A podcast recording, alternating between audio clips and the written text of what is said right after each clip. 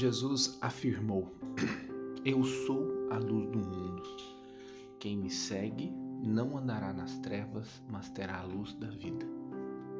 E nós já refletimos aqui em outras oportunidades que quando Jesus se coloca como luz, ele veio realmente para iluminar as trevas do nosso interior. Aqueles espaços interiores que nem nós mesmos sabíamos que existiam. É como quando você tem um porão na sua casa e você muitas vezes vai colocando coisas e coisas ali dentro e de repente você até se esquece do que você colocou ali. Como o porão muitas vezes é escuro, você acaba não enxergando. Aí de repente um dia você pega uma lanterna e você resolve vasculhar o porão da sua casa e você começa a encontrar coisas que você nem imaginava que estavam ali, coisas que você nem sonhava que tinha. Às vezes, gratas surpresas, às vezes coisas ruins, né? Às vezes você pode encontrar coisas estragadas, velhas, que já estão apodrecendo, que estão entulhando aquele local, tornando aquele local ainda mais feio, enfim. Então Jesus é essa luz, essa lanterna, né, essa lâmpada que veio para iluminar o nosso interior, iluminar a nossa vida e nos fazer olhar para dentro de nós mesmos. Como eu disse ontem, né? A revolução que Jesus quer iniciar, ela começa de dentro para fora e não de fora para dentro, como muitas vezes pensam as pessoas. O nosso mundo, o mundo à nossa volta, só irá mudar quando nós mudarmos. Nós não podemos ter a, infant, a, a infantil ideia né, de achar que as coisas vão mudar se nós não mudarmos.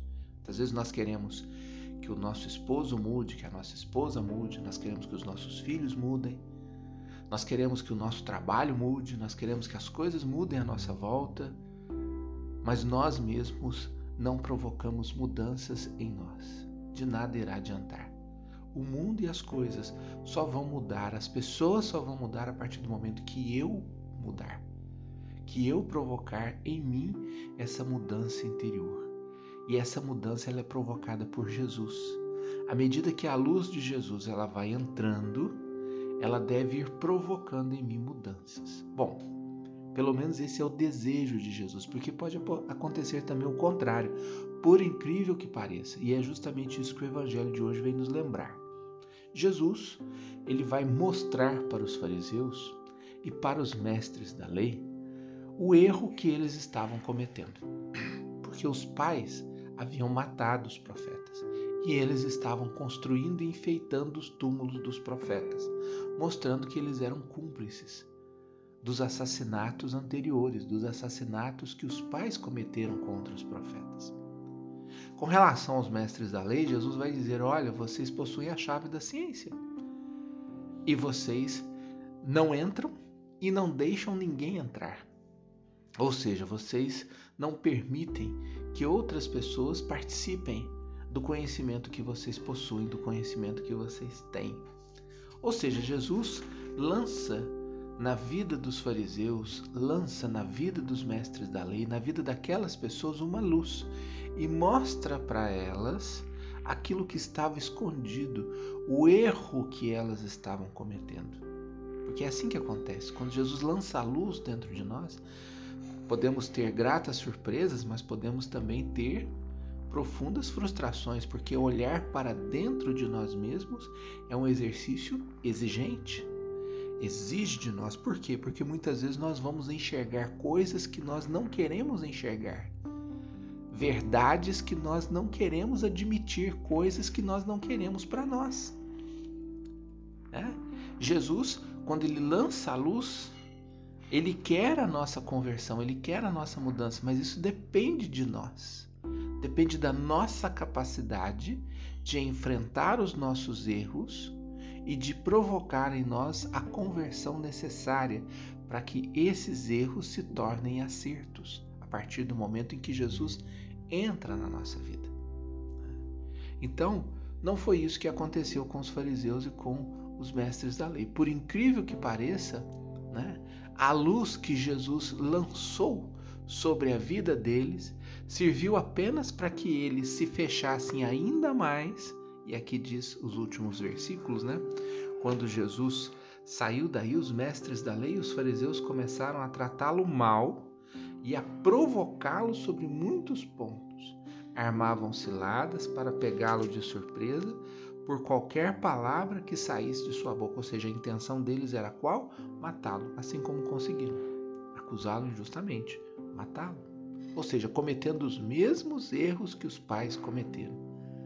Aquele círculo vicioso que Jesus queria quebrar quando lançou sobre a vida dos fariseus e dos mestres, mestres da lei uma luz, ele não conseguiu. Por quê?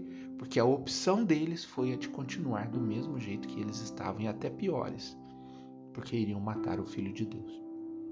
É quando, quando é como quando você tem um vício. Muitas vezes o vício, a pessoa quando está no vício, ela não consegue enxergar o mal que ela está fazendo para ela mesma e o mal que ela está fazendo para as pessoas à sua volta. Então, quando a pessoa recebe uma luz, quando alguém diz a ela, ela tem duas opções, né? Quando a pessoa revela a ela que está acontecendo com a vida dela, ela tem duas opções. Ou ela muda, isso vai exigir dela um esforço sobre-humano, vai exigir dela um esforço gigantesco, hercúleo, né, para que ela possa alcançar a, a vida plena, ou ela vai se enxafurdar cada vez mais no vício. E é muitas vezes o que acontece porque a pessoa não quer enxergar o erro que ela está cometendo. Ela não quer admitir que ela possui um vício e que ela precisa mudar. Então a mesma coisa aconteceu com os fariseus e com os mestres da lei. A luz de Jesus, ao invés de provocar neles mudança, provocou ainda mais pecado, porque a opção deles foi a de continuar no pecado e na morte. Qual será a nossa opção? Essa é uma pergunta muito importante que nós devemos nos fazer. Né? Nós vamos continuar nos negando a permitir que Jesus nos mostre aquilo que de errado nós precisamos mudar na nossa vida? Nós vamos continuar abafando em nós o pecado e a morte?